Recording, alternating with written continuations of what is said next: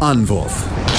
Der Handball-Talk auf meinsportpodcast.de. Hallo und herzlich willkommen hier zur neuen Folge bei Anwurf, eurem Handball-Talk auf mein Sportpodcast hier und auf Sportradio und laufen mit jeden Montag von 13 bis 14 Uhr zum allerletzten Mal in diesem Jahr, denn es ist demnächst Weihnachten, wir wissen es alle, die Tage bis Weihnachten sind nur noch ganz, ganz wenige. Deswegen gibt es uns heute zum allerletzten Mal in diesem jährigen Programm natürlich nächstes Jahr machen wir auf jeden Fall weiter aber wir wollen natürlich jetzt erstmal den Blick werfen auf die Aktualität. Was ist passiert in der vergangenen Woche? Wollen den Blick werfen auf ein überragendes Topspiel, ein überragendes Nordderby, das mit einem Ergebnis ausgegangen ist, das es so bisher in der Historie noch nicht gegeben hat. Mit dem wir natürlich auch den Blick werfen auf die europäischen Geschäfte. Mal schauen, wie sich die deutsche Mannschaft geschlagen haben, denn da gab es einige Überraschungen jetzt auch am Wochenende, also in der vergangenen Woche, wo ja die erste, der erste Magdeburg wirklich sich sehr, sehr stark präsentiert hat. Und da wollen wir auch den Blick werfen auf die Frauen, denn dort ja, gibt es auch überraschende Ergebnisse von einem eigentlich spannenden Spieltag. Ist nicht ganz was da bringt, aber dazu reden wir gleich mehr. Mein Name ist Sebastian Müller, das mache ich natürlich heute wie gewohnt. Ich also wieder den sehr geehrten Patrick Fritsche mit dabei. Hello Patrick. Tag Sebastian, Tag. Und ich, äh, du hörst, ich äh, verbessere mich. Ich klinge die vierte Woche am Stück ein bisschen besser als die Woche davor. Äh, schönen Tag. Das ist, das ist das Wichtige, dass du immer besser wirst. Ich meine, irgendwann wird es schwierig, aber ähm, es ist zumindest Irgendwann wird es dann so Peak, irgendwann Opernsänger-Level werden, aber da bis dahin, dahin brauche ich noch ein paar Grad Celsius und ein paar, äh, ein paar Monate wahrscheinlich. Ja, okay, gut. Also, wenn du, wenn du Opern singst, dann ich glaube, dann, äh, dann ist der Postkarte ja wahrscheinlich, dann sind wir im falschen Podcast. Wahrscheinlich, ja. ähm, ja, aber lass uns, lass uns jetzt den Blick werfen auf das Sportliche. Und wir hatten es ja letzte Woche besprochen, ne? neuer Trainer HSG Wetzlar. Es war zum Zeitpunkt unserer Aufnahme noch nicht bekannt. Zwei Stunden später war es dann soweit. Wir wussten, wer neuer Trainer ist. Jorge Horvath, ähm, Junior, wird, der ist der neue starke Mann geworden ähm, bei der HSG Wetzlar. Hat sogar auch jetzt direkt sein erstes Spiel gehabt am Wochenende gegen die Löwen. Natürlich keine einfachen Gegner. Trotzdem, zu Anfang sah es ganz gut aus. Am Ende verliert man aber klar mit 23 zu 29 gegen die Löwen. Patrick, ähm, ja, ich meine, klar, man, man war Underdog gegen die Löwen, man hat es trotzdem so, ich glaube, so 10, 15 Minuten relativ gut gemacht. Ja, man hat es gut gemacht. Ähm, ich glaube schon, also natürlich hat man vor dem Spiel gesagt, das hat ja auch äh, der neue Coach gesagt, Torwart, äh, dass äh, natürlich man dieser Stolperstein sein möchte, war, glaube ich, auch der Wortlaut auf der Pressekonferenz dann. Ähm, war man im Endeffekt jetzt nicht. Und im gleichen Satz hat man, hat man ja auch verlauten lassen, schon so ein bisschen, dass man die Jungs auch in dieser ersten Trainingswoche nicht überfordern möchte. Das ist ja auch mal ein bisschen die Gefahr. Das ist ja auch so ein bisschen ne, Björn Seib, diese Aussage, wo wir bisschen, uns auch ein bisschen dran ausgelassen haben letzte Woche. Dieses, ja, es gibt keinen günstigen Zeitpunkt, einen Trainer reinzuwerfen, natürlich nicht. Gerade in dieser engen ähm, Kalendertaktung, dass die Jungs eigentlich gut jetzt ein bisschen Weihnachten feiern können, dann geht es direkt weiter zur Weltmeisterschaft. Ähm, Deswegen nicht überfordern, da nicht alles schon hinwerfen, sage ich mal, an Spielideen, was man eben als halt hat, sozusagen. Das ist schon klar. Deswegen war natürlich noch keine Handschrift drauf und irgendwie zu, zu erkennen.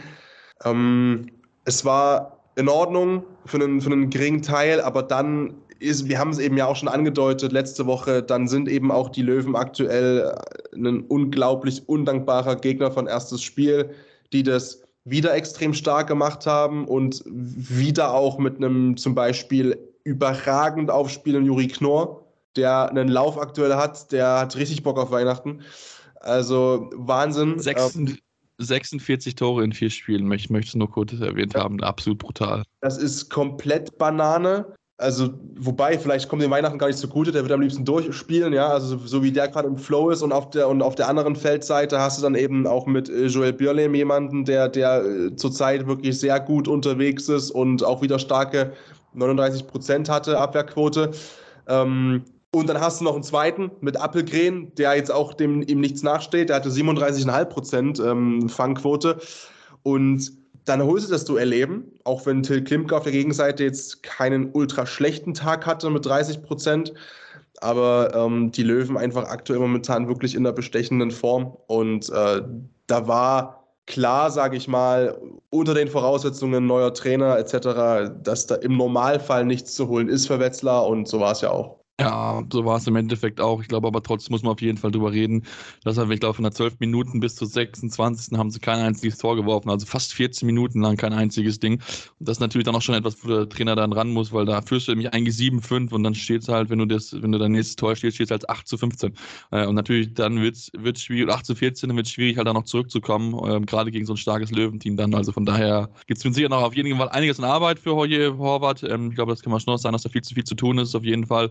Ähm, ja, schauen wir mal, was er dorthin bekommen kann. Natürlich auch klar, bei ihm ist natürlich, er ist bei der Weltmeisterschaft mit dabei. Das heißt, in der Zeit kann er natürlich nicht so viel machen, wird damit Sicherheit Philipp Mikulowski instruieren, dass er dafür sorgt, dass die Jungs wieder ein bisschen mehr Selbstvertrauen bekommen, dass man dann auch seine Ideen, die er hat, seine ja, Umsetzung, die er da plant bis zum Saisonende, dass er das auf jeden Fall erstmal dann noch dann einbauen kann.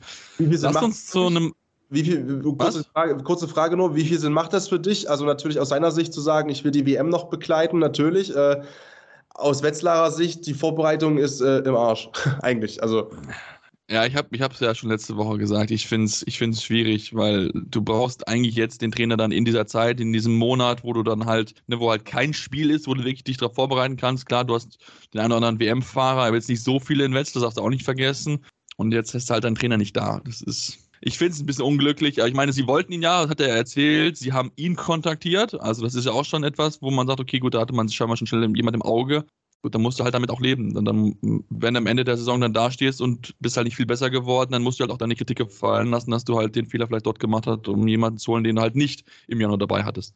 Also es kann durchaus noch dauern, da so bis vielleicht März oder so, bis da wirklich wieder ja, dieser, dieser, dieser nächste Entwicklungsschritt kommt, weil wenn du halt einfach diese Zeit hast mit dem Trainer, dann wird es halt schwierig.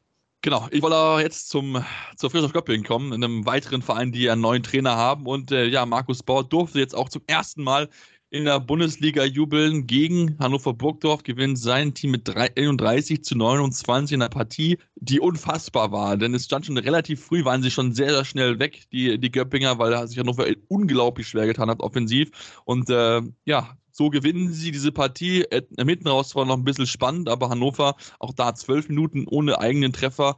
Dann wird es halt schwierig in der Bundesliga zu gewinnen. Da wird es extrem schwierig und dazu ne, hast du diesen wieder dieses, diese Achterbahn inzwischen gehabt äh, auf der Torhüterposition was wir auch schon besprochen hatten, dass eben ein, ein Ebner beispielsweise nicht diese, diese konstante Klasse zeigt aktuell, die er einfach auch hat, aber eben in der Saison teilweise sehr große Schwankungen drin hat, gerade über die letzten Wochen. Das kommt noch mit dazu. Und ich weiß nicht, mich, mich hat es irgendwie gefreut, so ein kleines bisschen für frisch auf. Also Hannover muss, glaube ich, ein bisschen aufpassen, dass man sich da jetzt nicht in so einen Auf und Ab reinstrudelt ne, so extreme äh, Tendenzen äh, beziehungsweise extreme Strecken reinbringen zwischen die zwei Leistungsmaximalen, zwischen gut und schlecht. Das war schon ein bisschen wild in den letzten Wochen, wenn ich ehrlich bin. Da war ziemlich viel äh, Inkonstanz dabei. Für frisch auf einfach irgendwo schön und für Bauer auch wichtig, äh, denn, also klar, europäisches Parkett, das lief ja, da kommen wir auch noch hin, ähm, alles in Ordnung, aber in der Liga wieder mal auch einen, äh, einen Zweier halt äh, zu holen und diese Punkte mitzunehmen. Und Marcel Schiller tut dieser Truppe unfassbar gut. Definitiv. 4 von 4 vom 7 Meter, ganz, ganz wichtiger Schütze, auch alle getroffen. Ich meine, das war auch mal so ein Thema bei ihnen in der ganzen Saison über, dass die Quote von außen nicht sonderlich gut gewesen ist, aber wirklich blitzsauberes Spiel bei seiner Rückkehr, 6 von 6. Also da, was will man als Trainer mehr, kann man dazu nur sagen, wenn dann außen alle, alle Dinge reinwirft. Ähm, natürlich klar, auch wenn Hannover gucken, ein paar Verletzungssorgen, ne, da könnte nicht mit dabei gewesen, aber trotzdem, das war wieder ja zu sehr achterbahnmäßig, da bin ich, bin ich auf jeden Fall bei dir. Dann lass uns ähm, zu deinen Leipzigern kommen, äh, die geheim gespielt haben gegen den BHC zur Halbzeit 17 zu 17. Am Ende gewinnt der BHC mit 32 äh, zu 27 und wenn man die Statistiken bemüht, könnte man sagen, die Torhüterposition hat es am Ende entschieden, oder?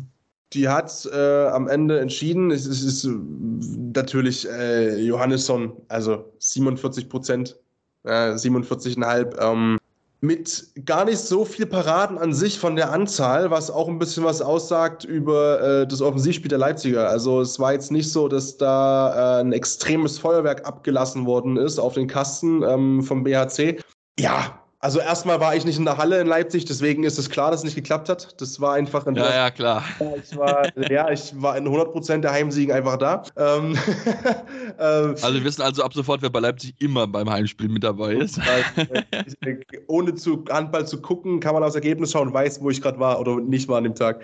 Ähm, nee, aber es ist ja, ähm, die Serie ist zu Ende. Ähm, der BHC hat sich belohnt in meiner Wahrnehmung, muss ich mal sagen, so ein bisschen für die Leistungssteigerungen der letzten Wochen. Hatte immer wieder auch Phasen, wo es nicht überhaupt gar nicht zusammenlief, hatte aber eben auch immer Phasen, äh, auch wenn es phrasig klingt, aber so war es einfach, wo die gegen jeden Gegner mithalten konnten und gut Handball gespielt haben. Und jetzt haben sie es halt mal konsequent zu Ende gespielt und da kam halt das mit dazu. Dazu hast du das Glück, beziehungsweise die Qualität zwischen den Pfosten an dem Tag auf deiner Seite extrem gehabt und dann gehört es auch auf der Gegenseite dazu, dass du halt vielleicht mal äh, ein Spiel brauchst, wo die gegnerischen Keeper nicht so einen guten Tag haben mit, äh, also sowohl Severas als auch äh, Eltaya mit so ja, 25 Prozent, 26 Prozent, ähm, eben keinen Sahnetag erwischen. Du selbst schon. Und ähm, weil auch Rudek hatte mit 31,8 jetzt keine übertrieben Weltklasse-Statistiken, aber war trotzdem ähm, eine gute halbe Stunde auf der Platte unterwegs auch. Also beide Torhüter so ähnlich anteilig und war auch ein wichtiger Faktor. Und dann war es ähm, in meiner Wahrnehmung einfach auch verdient. Leipzig, weiß nicht, ähm, gerade in der zweiten Hälfte war das, war das arg dünn. Ähm, in der Offensive war ein bisschen, bisschen fahrig, ein bisschen viele technische Unzulänglichkeiten, viele Fehler eingebaut, die nicht nötig waren. Ähm, wo du eben auch schnelle Ballverluste hattest, wie ich es halt gesagt habe, ohne groß überhaupt zu Abschlüssen zu kommen, regelrecht. Ja, und dann wird es halt schwierig, gegen den BRC zu gewinnen, der ähnlich wie, wie frisch auf Göppel sich mit dem Sieg aus ein bisschen natürlich noch Luft von unten verschafft. Klar, BRC hat ein bisschen mehr, ne? sind jetzt sind jetzt acht, acht Punkte Abstand auf Platz 17.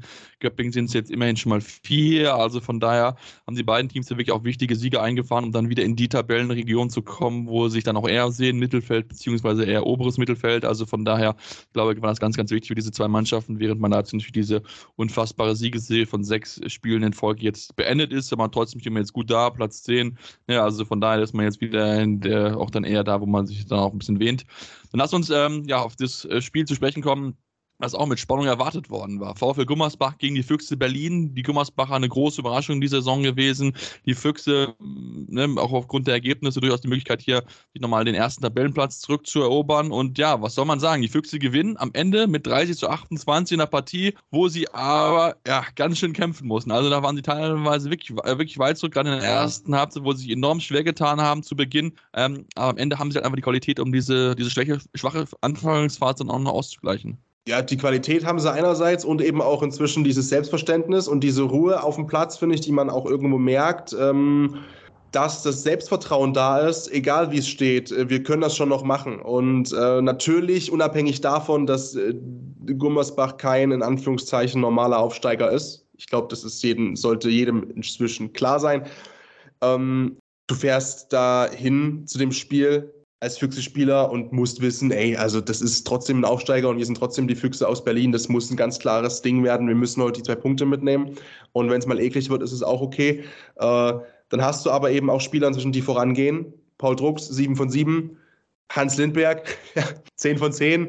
Unglaublich. 10 von 10, 5 von der Linie und 5 aus dem Spiel heraus. Der ewige Hans Lindberg, äh, ja, und dann ziehst du es halt noch hinten raus und ja, du, du sagst, das war jetzt nicht schön, das war jetzt nicht so, ja, wie ich immer sage, ne, das war jetzt nicht, nicht sexy, aber selten. Ähm, dazu ähm, Kireev im Tor, ähm, weil äh, Milo Savlev ja auch nicht mitgefahren ist. Ähm, Saev, Saev ähm, und ja, trotzdem. Also trotzdem war es äh, am Ende gemessen an der Gesamtleistung fand ich verdient, aber Gummersbach auf der anderen Seite, die machen einfach Spaß und Freude und das eigentlich wirklich fast in jedem Spiel, finde ich. Ja, die haben auf jeden Fall hart gefightet. Das, glaube ich, kann man auf jeden Fall so zusammenfassen. Das haben die wirklich, wirklich alles gegeben. Ähm, das am Ende nicht reicht, natürlich ein bisschen bitter aufgrund des Spielverlaufs, aber ich finde auch gerade in der zweiten Halbzeit waren dann noch schon die Füchse die, die bessere Mannschaft, haben dann auch wirklich bewiesen, okay, wer ist hier eigentlich der, der vermeintliche Tabellenführer, wer ist hier der Meisterschaftskandidat, das haben sie wirklich dann sehr eindrucksvoll unter Beweis gestellt und gerade Paul Drucks hat angesprochen. Überragendes Spiel von ihm. Also wirklich ganz, ganz wichtiger Faktor auch für die Berliner gewesen. Und wenn halt zwei Länderspieler 17 Tore halt erzielen, dann ist es auch dann nicht so schlimm, wenn halt vielleicht der eine oder andere halt jetzt nicht so den Sahnetag hat, ne? Jakob Holm 2 von 6, Matthias Gitzel 2 von 6. Das sind jetzt keine sonderlich guten Wurfquoten für die zwei, die natürlich auch eine gewisse Qualität mitbringen, aber am Ende ist es egal, denn man hat diese Partie gewonnen, man hat zwei wichtige Punkte eingesammelt und das damit etwas geschafft, was ein direkter Konkurrent der THW Kiel nicht geschafft hat. Aber über dieses epische Spiel reden wir nach kurzen Pause hier bei Anwurf, eurem Handballtalk. Hey, Malte Asmus von meinsportpodcast.de hier. Ab März geht's weiter mit unseren 100 Fußballlegenden. Staffel 4 bereits. Freut euch auf Zlatan Ibrahimovic, Michel Platini, Cesar Luis Minotti, Paolo Maldini, um nur mal vier zu nennen. Und bis wir mit der vierten Staffel kommen, hört doch einfach noch mal rein in die bisherigen drei Staffeln. Ronaldinho, Sepp Meyer, Gary Lineker, Lothar Matthäus und viele weitere warten da auf euch. 100 Fußballlegenden. Jetzt. Überall, wo es Podcasts gibt. Ja, und jetzt sind wir zurück und müssen über das 107. Nordderby sprechen. Eine Partie, wo eigentlich für viele klar war, okay, ne, aufgrund der Ergebnisse in den vergangenen Wochen, Flensburg-Handewitt haben sich sehr, sehr schwer getan. Könnte eigentlich ja hier der Sieg für die Kieler sein ja, Pustekuchen. Flensburg-Handewitt gewinnt mit 36 zu 23. Der höchste Sieg jemals für die Flensburger gegen den THW Kiel. Wie gesagt, 107. Duell miteinander. Und wir sitzen alle hier gestern und auch heute immer noch staunend und bewundern das, was die Flensburger gespielt haben, Patrick. Ja, zersägt, zerlegt, zerscherbelt, zerlegt, keine Ahnung. Das ist, also, das war und vor allem das ganze Spiel über. Also klar, dass man jetzt mit, mit plus 13 nicht gewinnt im Vorbeilaufen und da schon das ganze Spiel wahrscheinlich souverän unterwegs ist, ja, aber das war ja bereits zur Halbzeit so. Dann hattest du kurz das Gefühl, dass sie nach der Halbzeit nochmal rangekommen sind, auf minus 3, die Kieler, glaube ich. Aber das war von, also das war genau das, was wir bei Kiel die letzten Wochen immer wieder kritisiert haben, glaube ich. Immer dieses, ähm, es fehlt irgendwie eine Spielidee und Gottfriedson hat gefehlt äh, und da ist keiner da, der mal ein bisschen so mal einen Spielzug diktiert und irgendwie ein bisschen dieses berühmte Heft des Handelns in die Hand nimmt und äh, mal ein bisschen ansagt, wie es jetzt lang geht auf der Platte. Und das war gestern einfach, natürlich mit äh, Jim Gottfriedson, klar, aber das war einfach brutal von Anfang bis Ende durchgespielt. Emil Jakobsen hatte komplett Schaum vom Mund. Ähm, Golla am Kreis extremst stark auch. Ähm, und, und auch hinten drin war es da ein Duell. Du hast halt nur einmal pro Saison gefühlt so einen Tag, ne, wo Landin bei 22 Prozent rauskommt.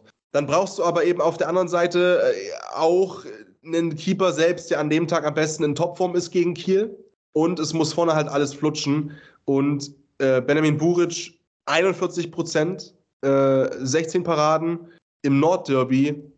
Wahnsinn. Also hätte ich, hätte ich, hätte ich überhaupt, gerade nach der Woche auch international von Kiel in Aalborg, ähm, nicht erwartet. Vielleicht war das aber auch ein Grund. Vielleicht war die Kraft vielleicht ein bisschen, keine Ahnung. Wie hast du es gesehen, das Spiel?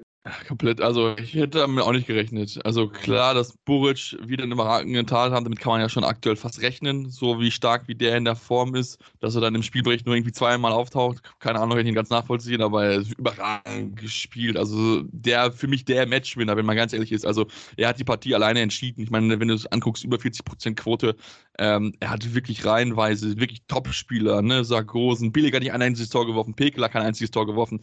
Er hat den reihenweisen die Dinger weggenommen. Wirklich überragender Spieler gewesen. Eine ganz, ganz wichtige, wichtige Option einfach, die er hatte. Und vor allem halt offensiv, du hast angesprochen, mit, mit Jim Gottfriedson, wenn er wirklich dann so ein bisschen tun lassen kann, was er möchte, dann ist das halt sehr, sehr schwer zu verteidigen. Und ich finde halt gerade, was mich so überrascht, dass halt der Innenblock überhaupt nicht hinbekommen hat, Johannes Goller in den Griff zu bekommen. Ich meine, Winczek Pekeler, die kennen, die kennen den Jungen. Aus der Nationalmannschaft natürlich, aus so vielen Duellen, die man gegeneinander hatte. Aber dass du halt Goller überhaupt nicht in den Griff kriegst, das ist schon, das ist schon wirklich sehr, sehr wunderlich. Zeigt natürlich auch, wie stark Goller mittlerweile geworden ist, dass er wirklich vielleicht dann auch noch gewisse Leute einfach überholt hat, ne? Vielleicht dann auch einfach besser geworden ist als ein Winczek, als ein Pekeler, dass er einfach jetzt über den zwei steht, was vielleicht früher noch ein bisschen, noch ein bisschen gedauert hat aber jetzt überragend, was er gespielt hat, sowohl offensiv als auch defensiv. Ja, ne, sieben von neun, das ist ja, sage ich mal, auch von Kreisläufer, ne, also sieben Tore, eine, eine extrem stabile Anzahl. Ähm, spricht auch viel für die Zuspiele, die ja. trotz vielleicht mangelndem Mittelblock natürlich auch dann kommen müssen und die sind auch nicht gekommen die letzten Wochen. Das ist das eine. Und ja, also dann allgemein zu neuen Versuchen zu kommen. Ähm, Golla ist in guter Form, definitiv. Die Zuspiele äh, an den Kreis, die sind gekommen im größten Teil, die haben funktioniert. Äh, Pekela hast du angesprochen. Gut, der war ja auch anderweitig beschäftigt in dem Spiel. ähm, also, äh, wenn ich das kurz eingreifen darf, also, dass der keine blaue Karte gesehen hat, das ist für mich immer noch ein Rätsel. Also, so eine fiese Aktion dagegen Jim Gottfriedson im mhm. Wurf, dem an Bein zu ziehen sorry, dafür musst du eigentlich gesperrt werden. Es tut mir leid, aber das hat nichts auf dem Handballfeld zu suchen. Also da, da sollte Pekela sich dringend davon äh, auch entschuldigen und das einfach nie wieder machen, weil das geht einfach, das ist so gefährlich. Ja, da kannst du jemanden im Flug schon die Bänder so rausschnippeln, dass du, dass der beim Landen dann nur noch irgendwie sich alles rausschlägt, äh, aus, dem, aus dem Knie, aus dem Knöchel, wo auch immer. Ja, genau. Also das ist, ähm, müsst ihr euch das so vorstellen, für alle, die es nicht gesehen haben, es war ja eine normale war eine Angriffsaktion, die du dann einfach passieren lässt, sozusagen aus Kieler Sicht. Äh, Gottfriedson ist durch, steht in der Luft, Wurfarm ist hinten und ist vorm Abschluss quasi und er fliegt extrem eng am Pekeler vorbei, der vor seinem Körper sozusagen, so in Anführungszeichen gesetzt, ähm, mit Sichtschutz zum Schiedsrichter, in seiner Wahrnehmung vielleicht im Affekt, wenn man ihm das äh, gut möglichst unterstellen möchte, eben mit seiner Hand ähm, an, die, an den Unterschenkel greift, glaube ich, ne, von Gottfriedsson und den quasi wirklich festhält in der Luft. Und also, ja, also blaue Karte, wie gesagt, blaue Karte ist ja ähm, ne, Spiel verlassen plus eben noch ein Spielsperre mindestens. Also, das weiß nicht. Also, wie gesagt, ich bin noch nicht so ewig drin im Handballkosmos. Sebastian, erklären Sie es mir bitte, was muss alles passieren, damit eine blaue Karte passiert, wenn das nicht reicht? Also, es ist halt wirklich, ich weiß nicht. Du, das frage ich mich auch. Also für mich ist eine klare blaue Karte, das ist für mich auch gar keine Diskussion. Ähm, aber ich finde ich find sowieso, wir hatten in der vergangenen Woche so viele rote Karten, wo ich mir erstmal denke, okay, das ist teilweise niemand rote Karte. Also jetzt auch, ähm, das glaube ich gegen Fabian Wiede, dieser 7 Meter gegen, oder war das eher noch Fabi Wiede, war das der, nee, nee, war, oder war das, ich weiß nicht, oder in dem, im Wettlerspiel, rote Karte, wo es angeblich einen Kopftreffer gegeben hat gegen äh, Cyril Klimke, wo ich aber sage, Klimke bewegt sich rüber mit seinem Kopf, kann keine rote Karte sein, dafür steht er nicht gerade genug.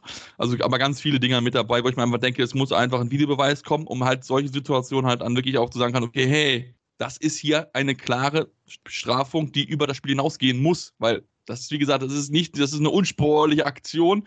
Man hatte, äh, er nimmt quasi in Kauf, dass der Spieler sich verletzen kann. Also es ist wirklich, wirklich wahrscheinlich nicht um, also ich würde ihm Mutwilligkeit schon ein bisschen unterstellen wollen, weil sowas machst du nicht einfach aus Effekt. Ja, also ich habe noch ja, nie jemanden gesehen, im Fakt an, an Beinen des Gegners greift, der in der Luft ist. Also, sorry. Und aber ich finde, das zeigt halt auch einfach, dass die Kieler, glaube ich, auch mit dem Kopf überhaupt nicht da gewesen sind. Also ich habe die Kieler noch nie in so einem Derby so leer gesehen irgendwie. Also so keine Leistung zu zeigen, sich nicht zu wehren, durchzulassen, das war für mich ein Rätsel. Aber das ist halt die Kieler Saison irgendwie dieses Jahr. Ja, es sind eben diese, das haben wir ja auch schon mal besprochen vor einigen Wochen, es sind diese Ausreißer drin, die du nicht kennst, die du irgendwie begründen musst und nicht kannst, weil ne, wir haben es ja, ja besprochen, nach wie vor ist es halt so ein bisschen dieses Grundgefühl von, ja, die, die Liga rückt oben näher zusammen, das ist schon klar, aber es fehlt irgendwo so diese, nicht der Glaube, der ist immer da, aber die, äh, die mentale Einstellung, diesen Glauben auch immer konsequent mit 100% auf der Platte zu untermauern, möchte ich mal behaupten. Und ich kann mir auch vorstellen, boah, schwierig, äh, schwierig. Ähm, und das meine ich gar nicht wissentlich oder willentlich. Aber unabhängig davon, ähm, was du für eine starke Mannschaft bist und, und dass du dich hinstellst und natürlich im Gottes Willen einen Nordderby-Konkurrenten wie Flensburg niemals unterschätzen würdest im Bewusstsein. Trotzdem bekommst du mit seit vielen Wochen, wie sind die drauf, wie sind wir drauf. Ähm, wir kommen mit einem Champions League-Spiel, mit einem Sieg aus der Champions League, wo wir noch drüber sprechen werden. Äh, Sebastian, kommen wir mit, äh, mit dem Sieg im Rücken zurück in dieses Nordderby. Und dann will ich es gar nicht komplett ausschließen, dass vielleicht dann eben ein, zwei Prozente fehlen, für die du gar nichts kannst eventuell. Ähm, weil natürlich gehst du mit fletschenden Zähnen in das Spiel rein als Kieler gegen Flensburg. Aber vielleicht war im Kopf unterbewusst hier und da schon irgendwie zumindest so ein Grundgedanke von, boah, das wird jetzt nicht ganz so hart, wie manche Derbys schon manchmal waren vorher. Irgendwie. Kann sein, keine Ahnung. Ja, ich glaube, es wirklich eine mentale Geschichte, glaube ich, einfach wirklich. Also, ich denke auch, vielleicht haben sie es ein bisschen zu einfach genommen. Auch wenn natürlich, das dürfen wir nicht vergessen, die Flensburg eine überragende Heimmannschaft sind. Äh, wenn ich mir das, wenn ich mir das mal ins Gedächtnis rufe, haben sie bisher fast alle Spiele gewonnen, nur einen einzigen Punkt abgegeben in der Bundesliga. 15 zu 1 Punkte, bestes Heimteam der Liga. Also ja, ich weiß auch nicht. Also irgendwie, ähm, die, die, die Kieler bleiben auf jeden Fall ein Rätsel und du hast es ja angesprochen. Ich meine, sie haben gewonnen in Aalborg, 30 zu 26 in der Champions League, haben sich damit noch in der Situation natürlich auch ein bisschen verbessert, wenn wir uns die Tabelle angucken, dass sie jetzt zumindest auch noch mal an Platz 3 schnuppern können, was ja auch ganz, ganz wichtig wäre. Ich meine, die ersten zwei Plätze sind weg. Acht Punkte Rückstand holen sie in den verbleibenden Spielen einfach nicht mehr auf, zumal es ja nur noch vier sind und ich sehe nicht, dass Kiel so viel Spiele in Folge verliert. Ähm, aber zumindest können sie da jetzt ein bisschen noch mal Richtung Norden schnuppern und dann vielleicht noch mal, sich noch mal so einen Schub geben. Und ich, das wäre natürlich für sie sehr, sehr wichtig, aber vielleicht ist es dann auch ein bisschen, ja, so ein bisschen die Sattheit gewesen, wie ich gesagt habe, dass man jetzt ja endlich diesen Erfolg hatte gegen Aalborg, dass man jetzt da ein bisschen näher in der ganzen Geschichte wieder dran ist. Aber natürlich trotzdem darf es das eigentlich als Kiel halt nicht passieren, ja. Nee, nee, und dann eben, wie gesagt, auch nicht auf diese Art und Weise, sich dann so hinreißen zu lassen zu solchen Aktionen wie von Pekela, der, ich weiß, also der ist ja auch erst frisch zurück, relativ so, ne? Und, und, und also ich, ich weiß es nicht. Ich, äh, ich gestehe jedem zu, emotional über die Stränge zu schlagen, weil das mache ich auch manchmal. Deswegen, ich kann mir da gar keine Meinung zu erlauben, zu sagen, ah, das ist Quatsch. Ich, ja, ich kann das menschlich nachvollziehen, aber dann keine Ahnung, dann löse es, ähm, wenn du so viel Unmut in dir drin hast, dann löse es ähm, keine Handlungsempfehlung jetzt, aber dann. Mein Gott, dann schlag, schlag, äh, tritt gegen eine ja, Tasche oder schmeiß in der Flasche, was auch immer, keine Ahnung. Im allerschlimmsten Fall, dann löse es halt ähm, verbal und belege deine Gegner und Trash-Talke 60 Minuten, keine Ahnung, wenn es sich so ja. an. Aber halt nicht so, also keine Ahnung, oder äh, penetriere den Torpfosten danach, es ist eigentlich egal, aber alles ist besser, als wirklich da, gerade auch einen Gottfriedson frisch zurück, da wieder so, keine Ahnung, gefühlt wegschicken zu wollen. Schwierig, schwierig. Aber ähm, für den neutralen Zuschauer natürlich ähm, eine geile Sache. Ja. So eine, so eine Flensburger Truppe zu sehen, die sich da so hochhypt, natürlich auch dann zu Hause und einfach, wo alles ja, müssen wir auch dazu sagen, da hat auch einfach alles mal funktioniert. Ne? Also, dass das dann so auf dem Notderby zusammenfällt, das äh, sollen sie genießen, können sie auch genießen. Du hast gesagt, plus 13 gab es noch nie. Ey, dann war das schon ein besonderer Tag gestern, den wir beiwohnen durften. Ähm, aber ist halt so. Also, ja, ja, auf jeden Fall, definitiv. Und äh, ja, wir wollen jetzt gleich eine kurze Pause machen und dann kommen wir dazu, wollen natürlich noch über die anderen europäischen Ergebnisse sprechen. Wie gesagt, der THW Kiel aktuell auf Platz 4, da ist mit sich noch ein bisschen was möglich Richtung Platz 3 zumindest noch, aber natürlich auch den Blick werfen auf die SC Magdeburg, natürlich auch die deutschen Teams in der European League und natürlich auch den Blick werfen auf die Frauen. Deswegen bleibt dran hier bei Anwurf, eurem Handball-Talk. Ja, und jetzt sind wir zurück und wollen uns äh, mit dem Blick werfen auch ein bisschen auf europäische Geschäft. Haben wir schon ein bisschen getan mit den Kieler, wollen natürlich aber trotzdem mal darauf eingehen, auf das Spiel, was sie gehabt haben gegen Aalborg gewonnen, auswärts in Aalborg, was auch nicht so einfach ist. Gewinn mit 30 zu 26, ganz, ganz wichtiger Erfolg, wie gesagt, denn jetzt mit Platz 4 haben sie einen Anschluss an Platz 3 noch, also von daher, da kann noch ein bisschen was gehen für die Kieler, aber trotzdem wirklich starkes Spiel, was sie dort gezeigt haben in Aalborg. Ja, obwohl es äh, eigentlich ultra beschissen losging. Du hast ne, in der ersten Minute direkt die, die erste Zeitstrafe gefressen äh, durch Duvniak auch noch der Kapitän. Und dann haben wir das Thema ja gerade gehabt, schon ein bisschen ähm, vor einigen Minuten mit äh, den Kopftreffern. Da war es eben auch einer. Und dann sitzt er erstmal draußen direkt nach 44 Sekunden. Denkbar ungünstig, äh, dieser Start. Und da hast du aber eben, da war dieses Selbstverständnis irgendwo da, habe ich das Gefühl gehabt. Also ich habe nicht alles gesehen von dem Spiel. Ich habe. Ähm, ich habe eine sehr große Zusammenfassung gesehen und noch so einige Highlight-Clips äh, hier und da, die rumgeflogen sind. Und was mir da aufgefallen ist, ist diese, also die Körpersprache war krass, fand ich bei Kiel. Gerade bei Sargosen und bei Landin. Äh, das war das komplette Gegenteil zum gestrigen Nordderby. Das war komplett überzeugt und das war gerade Landin, der hatte diese eine Doppelparade, ähm, wo der wirklich dann einfach nur nicht mal zuckt. Also, wo nicht mal gefühlt die, die, die Schulter so ein bisschen äh, irgendwie sich mitfreut und ein bisschen rumwackelt oder so. Wo er einfach dasteht, Mund zu, mit einem Blick ins Feld rein zu, den, zu seinen Jungs und zu den Spielern von Aalborg, wo du halt weißt auf der Gegenseite, Scheiße, der hat heute gut gefrühstückt so. Und das war so ein bisschen, was mir aufgefallen ist, fand ich, dass, dass irgendwie der Schalter ein anderer war. Weil, ah, mal Champions League, ei, hier pure Weltklasse gegenüber. Klar, für Landi natürlich auch besonders, weil er weiß, äh, da gehe ich hin. Ne? Ähm, Sommer. Und für Sargos ein besonderes Spiel, weil er wusste, ja, da komme ich her. Ähm, deswegen, also der Modus war ein ganz anderer und für mich war es auch war es ein verdienter Sieg. Ja, definitiv. Also für mich definitiv auch. Und ich meine, das ist auch für die Kiel, die sich ja zu Anfang sehr schwer getan haben in dieser Champions League-Saison, war es da, glaube ich, jetzt einfach wieder wichtig, dass sie jetzt auch in den letzten Spielen einfach gute Ergebnisse abgeliefert haben. Und da zählt natürlich auch so ein Sieg in Aalborg einfach mit dazu, in dieser Gruppe, die ja sowieso mit so viel Top-Stars, Top-Mannschaften bespickt ist, da jetzt diesen Sieg einzufahren, auswärts dann auch noch, was ja auch nicht mal äh, nicht so einfach ist und sich dann auch zu belohnen für die wirklich guten Leistungen in den vergangenen Wochen. Ich meine, die hatten ja, hatten ja ähm, Barcelona am Rande einer Niederlage, nachdem sie daheim ja unentschieden gespielt haben, vielleicht hätten sie nur gewinnen können. Also von daher, die Kieler haben sich da jetzt wirklich Champions League-mäßig wirklich reingefunden, jetzt wirklich reingefeitet. Ähm, dann in der, jetzt nach der Winterpause geht es ein bisschen weiter oder nach der WM-Pause. Ähm, da haben sie noch ein bisschen an Spielen zu tun, aber sind jetzt immerhin zumindest da mit Blick auf Platz 3 ist ein bisschen was möglich noch. Nantes, man hat noch dieselben Spieler, Gegner, die man noch äh, dann ja, in der Rückrunde hat. Kielce müssen beide noch gegen spielen. Beide müssen noch gegen Setje dran, beide müssen noch gegen Celje ran und Elverum. Und gerade mit Celje hat natürlich der THW mit Sicherheit noch ein Hühnchen zu rupfen, denn man hat dort ja verloren zu Beginn, was ja schon sehr, sehr überraschend gewesen ist. Also da hatte man ja überhaupt nicht mitgerechnet, dass man da Punkte liegen lässt. Aber hat ja mit 33, 36, 38 damals verloren dort gehabt. Also da hat man mit Sicherheit nochmal eine Rechnung offen. Bin ich sehr gespannt, wie das funktioniert. Lass uns aber den Blick werfen auf den SC Magdeburg, denn für Magdeburg ist jetzt auf einmal wieder die Tor offen, das Tor offen, um in die ersten zwei Plätze reinzukommen, denn was sie dort gezeigt haben äh, gegen den ja eigentlich Topfavorit in der Gruppe Paris Saint-Germain in der zweiten Halbzeit, das war überragend. Zur Halbzeit lagen die zurück, 19 zu 15. Ja, und dann kam Mark Jensen und in 15 Minuten in der zweiten Halbzeit drei Bälle ins Tor gelassen. Und dann bist du im Spiel zurück und gewinnst es am Ende. Das war Wahnsinn. Das war, also es war auf beiden Seiten geil. Ne? Also das war ja so ein, so ein Torhüter-Duell, ne? gerade auch mit Yannick Rehn, äh, ehemaliger Magdeburger jetzt dort im Tor. Und ja, Jensen war, war unnormal, war nicht normal. Aber, und das gehört eben auch mit dazu, das, das bringt dir alles gar nichts, wenn vorne nichts zusammengeht. Und das war in Summe einfach, einfach geil. Du hast 22 Treffer gemacht in der zweiten Hälfte. Du spielst überragend in Teilen knallst PSG 37 Treffer rein. Ähm, und ja, das ist eben die Champions League, dann brauchst du auch einen überragenden äh, Jensen im Tor, du brauchst eine überragende, sage ich mal, auch Quote, das muss einfach alles komplett passen. Aber es hat gepasst und ähm, ja, Magdeburg ist äh, komplett, komplett drin in dieser Gruppe und davor auch schon gut unterwegs gewesen.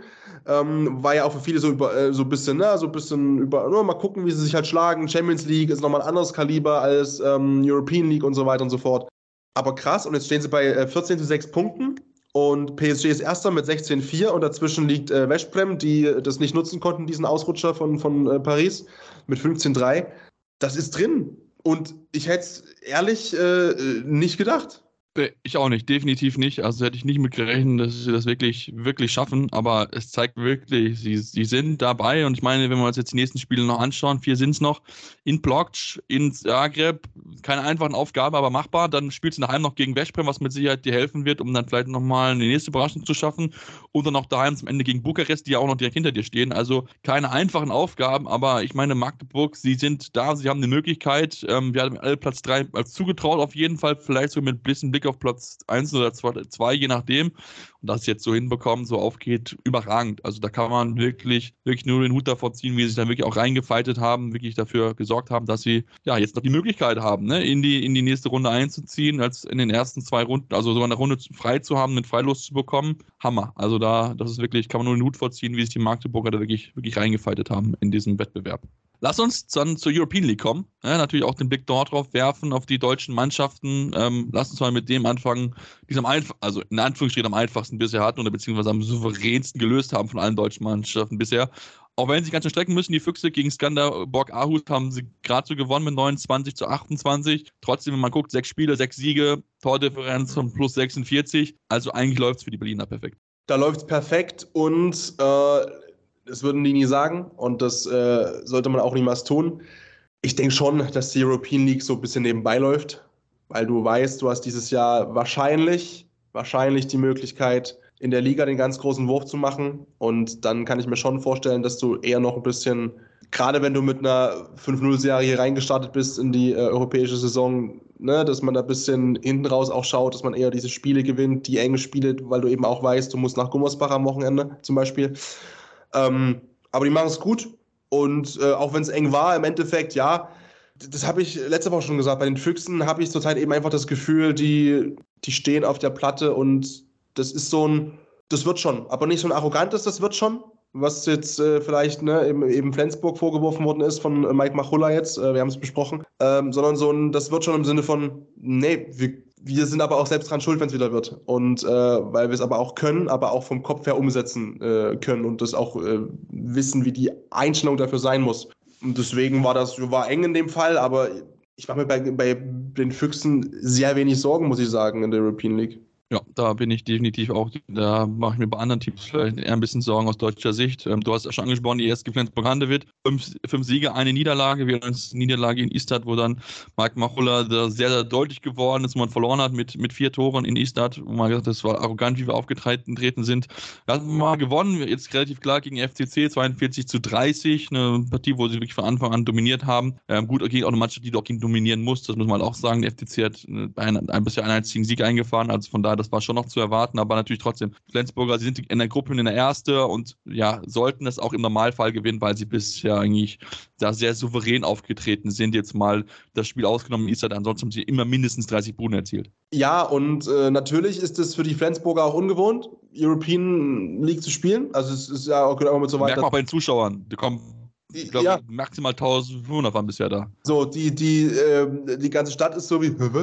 ähm, ja, und dann bist du natürlich auch als Gegner nochmal extra motiviert. Also ist auch klar, ne? Ich meine, du, du, wenn du in die European League kommst regelmäßig ähm, als, als Team, du kennst die Gegner irgendwann. Das sind Jahr für Jahr, sage ich mal, ganz grob formuliert immer so die ähnlichen, die, die unterwegs sind dort, ähm, in den meisten Fällen.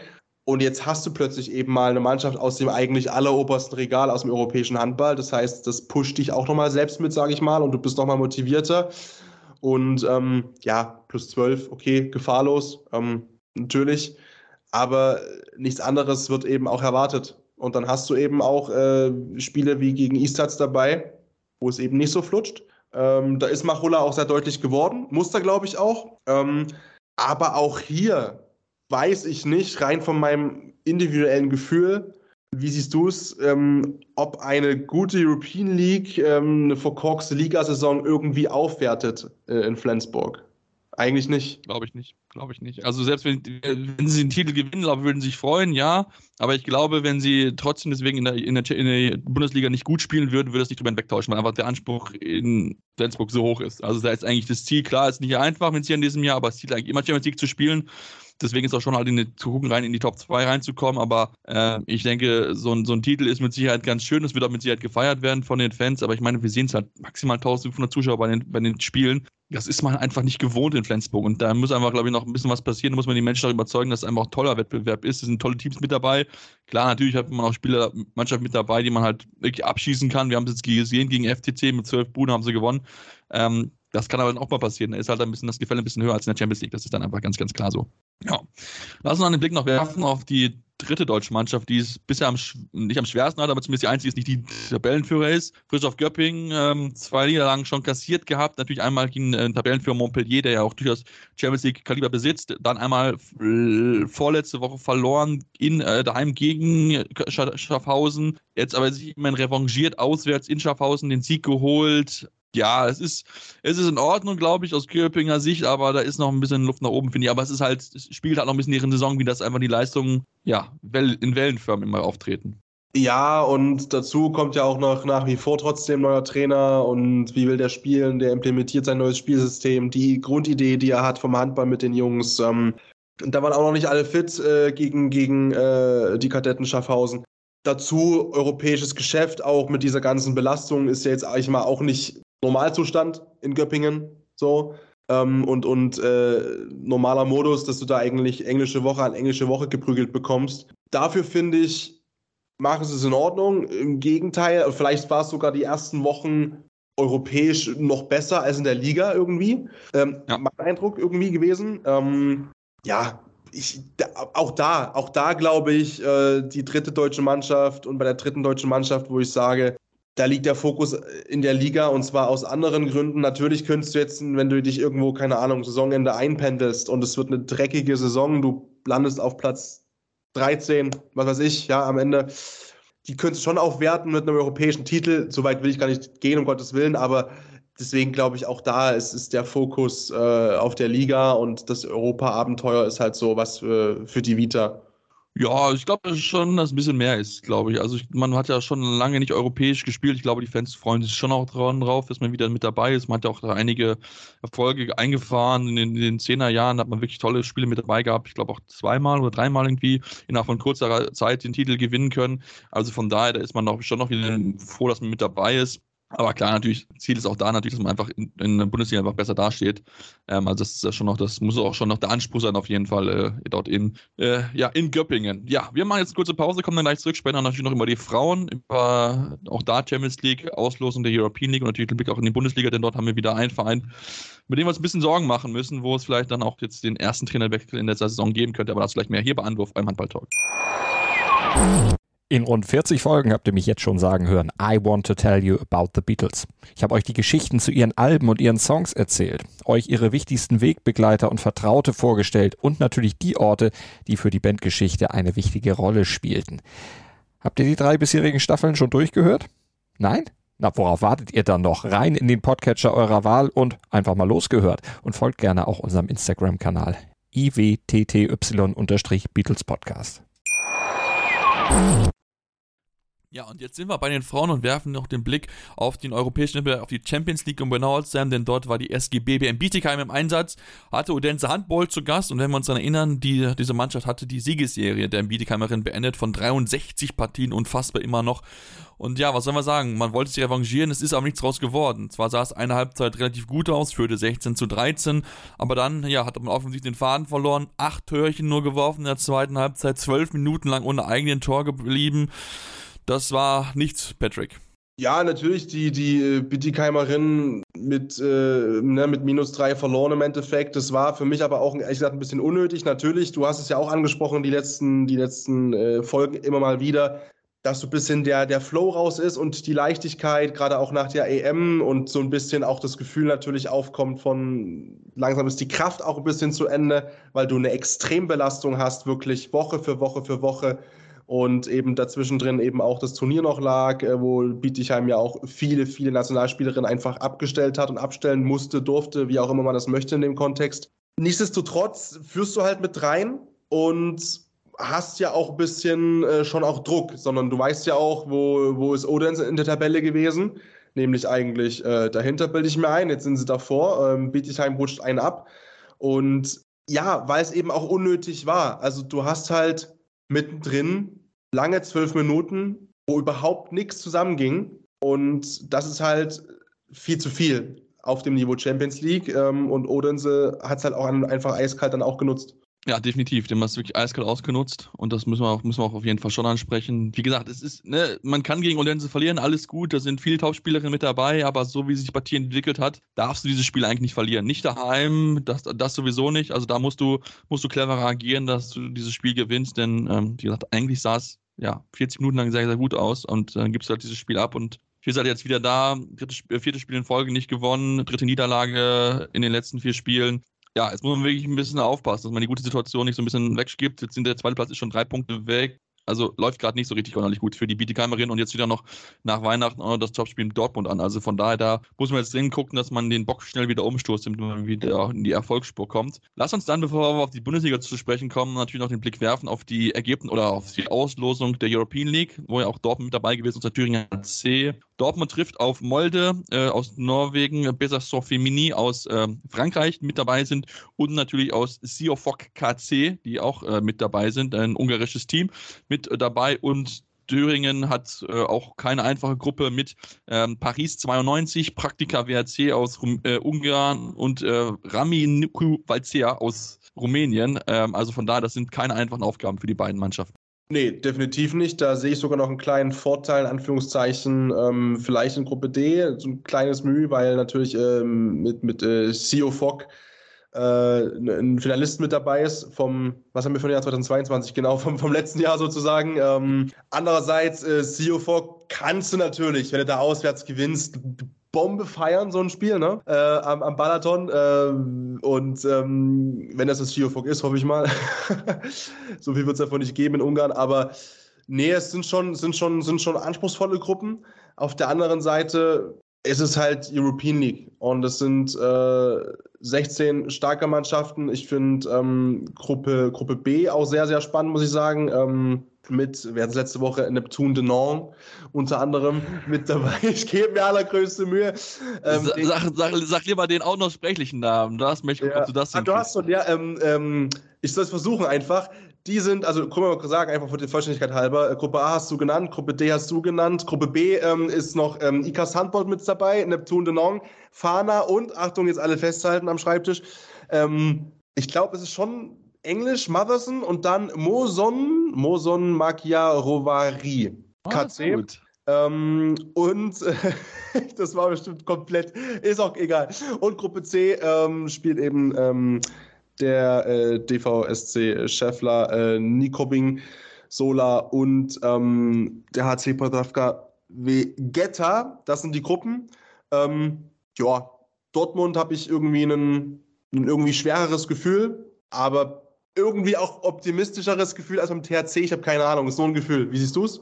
Ja, ich bin, ich bin aber auch eher, dass Dortmund, glaube ich, eher so ein bisschen schaffen kann. THC, aber auch, ich will Ihnen auch zutrauen. Ich meine, wenn wir jetzt auch den, den Blick schlagen Richtung Bundesliga, sind sie auch aktuell ja wirklich in einer sehr, sehr guten Form, sind Tabellenführer. Ähm, also von daher äh, würde ich das auch auf jeden Fall zutrauen. Ich meine, wenn wir uns angucken, sie gewinnen am Samstag mit 34, 24 mal eben gegen die Blomberg-Lippe, die ja auch eine gute Saison bisher gespielt haben, aber sie überrollen sie einfach komplett mit einer Leistung, die wirklich, wo nur den Hut davor kann. Nicole Rott, 12 Paraden, 41% Quote. Also dem will es auf jeden Fall auch zutrauen, dass mit der starken Leistung, wie sie gespielt haben. Ja, natürlich. Natürlich ein bisschen, bisschen blöd, in Anführungszeichen, für den THC, dass du jetzt den Schwung nicht ganz mitnehmen kannst, weil jetzt so blöde Festtage kommen mittendrin. Ich glaube, wenn du die fragst, die würden gerade durchspielen wollen, wahrscheinlich mit der aktuellen Formkurve und auch mit dem Flow, den sie einfach haben. Ähm, das ist halt dann so ein bisschen dieser, dieser Knackpunkt, wie es dann halt weitergeht im neuen Jahr. Ähm, natürlich mit der deutschen Brille zu wünschen wäre es absolut. Ähm, zuzutrauen ist es auch, ähm, gerade weil du ja auch sagst, ne, in der Liga, äh, da säbeln sie gerade von A nach B. Ähm, sehr souverän, zehn Tore und ähm, ey, ich lasse mich gerne davon überzeugen, dass sie um Gottes Willen, ne? also ja nicht die Frage. Ja, ich meine, wenn wir uns angucken, die Spielgegner, die sie jetzt auch als nächstes dann, dann, dann ja haben, also sind ja machbare Gegner. Neckarsulm äh, müssen sie ran, dann müssen sie zum, nach Leverkusen müssen sie noch und dann empfangen sie halt Neustadt, bevor sie in der European League anfangen. Also es sind jetzt Gegner, wo du auch mal ordentlich Selbstvertrauen sammeln kannst. Du, musst da halt auch so ganz, ganz klar sagen. Also äh, deswegen äh, habe ich da schon ein gutes Gefühl, dass sie da zumindest gut reinstarten werden und dann ein wirklich gute, gutes Ergebnis haben werden. Und wenn wir gerade schon die Sport in Neckarsulm ansprechen, dann lass uns dann doch auch auf jeden Fall äh, drüber sprechen, was dort passiert ist oder was dort abgegangen ist, wieder am Wochenende in der Bundesliga. Im Blick noch Neckarsulm. Sie verlieren mit 21 zu 35 beim Buxtehuder SV. Und äh, ja, die Luft für Tanja Lockwin wird immer, immer dünner, denn äh, so ein Auftritt, das kannst du irgendwann halt auch nicht mehr durchgehen lassen in der Mannschaft mit der Trainerin. Also irgendwann muss was passieren. Bin sehr gespannt, äh, wie oft du diesen Satz noch bringen kannst hier. ja, du weißt, das ist ja so, letzte Woche schon gesagt und da war es ja auch schon deutlich. Das ist ja das, also es sind ja keine knappen Niederlagen, sondern ja. du wirst wirklich sorry, windelweich verprügelt. Woche für Woche. Und ähm, ge natürlich gefühlt haben auch immer die Keeperinnen auf der Gegenseite einen Sahnetag. Jetzt hast du mit ähm, Marie äh, Andresen einfach 56 Prozent. Da kann ich sagen, also klar, natürlich toll am Sahnetag, aber man kann Tote auch stark werfen. Ja, wollte gerade sagen, das, das wäre mein nächster Satz auch gewesen, natürlich. Ähm, die Würste auch berühmt gerade, so ein bisschen. Ne? Ähm, und äh, auch das ist interessant, finde ich, eben 56 Prozent. Die Gesamtzahl Paraden sind 13. Da, da, fliegt eben auch nicht viel auf dem Kasten so. Also das Offensivspiel ist eben auch nicht so, dass du da wirklich ein Feuerwerk ablässt, dass du irgendwann sagst mit einem Augenzwinkern, ja, qualitativ sind die Würfe halt dünn, wir lösen sie über die Quantität. Äh, auch das nicht so. Und dann hast du halt minus 14 verloren, wieder ähm, ja, also ich weiß nicht, was ich hier noch, keine Ahnung. Also die Topwerferin wieder vier Treffer. Ähm, letzte Woche waren es, glaube ich, auch so in dem Bereich. Ähm, ich will da gar keinen Vorwurf machen, dass da niemand vorangeht, weil Woche für Woche ist diese Verunsicherung einfach so dermaßen greifbar. Und wie gesagt, würde niemandem sagen, oder das macht man einfach nicht zu sagen, Mensch, äh, ihr müsst mal jemanden beurlauben, aber boah, also von was soll es kommen? Von was von einem Impuls soll es denn kommen? Ja, also man hat es ja unter der Woche versucht mit Plätzchen backen, um da einfach so ein bisschen Gemeinschaftsgefühl zu schaffen, ein bisschen ne, mal gutes Gefühl, dann hat man ja auch Spaß und wir kennen das ja alle, wenn wir Plätzchen backen, ne, das macht ja immer Spaß und so weiter. Es hat halt nichts geholfen, es ist nichts besser geworden auf der Platte. Also es war wirklich so, so 15 Minuten war das ganz in Ordnung und dann bricht es halt komplett auseinander. Wirklich komplett. Irgendwie so, wirklich, konntest du die Uhr nachrichten auf einmal, zack, vorbei und dann verlierst du halt diese Partie und dann kommst du halt auch nicht mehr wieder zurück. Und das natürlich kannst du auch nicht, wenn du halt auch kein Selbstvertrauen hast in den vergangenen Wochen einfach sammeln können. Wie willst du da halt irgendwie versuchen, den Bock umzustoßen? Man hat eine Mentaltrainerin jetzt dazu geholt, gucken, ob es hilft. Es ist halt, dir läuft halt die Zeit davon, weil es halt, wenn es besser wird, du stehst halt immer weiter unten. Und wenn du dann halt mal Richtung Europa halt gehen willst, was ja das erklärte Ziel auch in Neckarsulm ist, dann, wie gesagt, dann wird es halt, irgendwann wird es dann halt schwierig. Dann muss man halt wirklich jetzt gucken, dass man vielleicht die Saison jetzt dann auch dann rettet und dann ja, muss man dann wirklich dann über die Trainerin, so leid es mir auch tut, natürlich klar, man muss darüber reden. Das ist halt einfach ja, so. Ja, mal, also, boah, ich, boah, ich glaube, wenn du das Wort Europa sagst in, in den Katakomben ja. irgendwo Neckarsulm, Alter, die, die prügeln dich da raus. Also, du bist, bist, Fans, immer noch, ja. bist immer noch Zwölfter äh, überm Strich. Das ist das einzig Positive, weil du mit Sachsen-Zwickau und vor allem mit dem Aufsteiger eben aus Weibling halt jemanden hast, wo du zumindest sicherlich bei Weibling ein Ticket buchen kannst für die zweite Liga nächstes Jahr. Äh, die haben auch wieder verloren mit 28, 41. Da hänge ich es halt nicht so hoch, weil es bei allem Respekt vielleicht naheliegend war und, und, und, und, und, und absehbar war, weil der Sprung nochmal von Liga 2 zu Liga 1 bei den Frauen nochmal eklatanter ist. Hm? Ja. So, und dann hast ja, du. also. Ja, sorry. Nee, macht's gut, alles gut, weiter.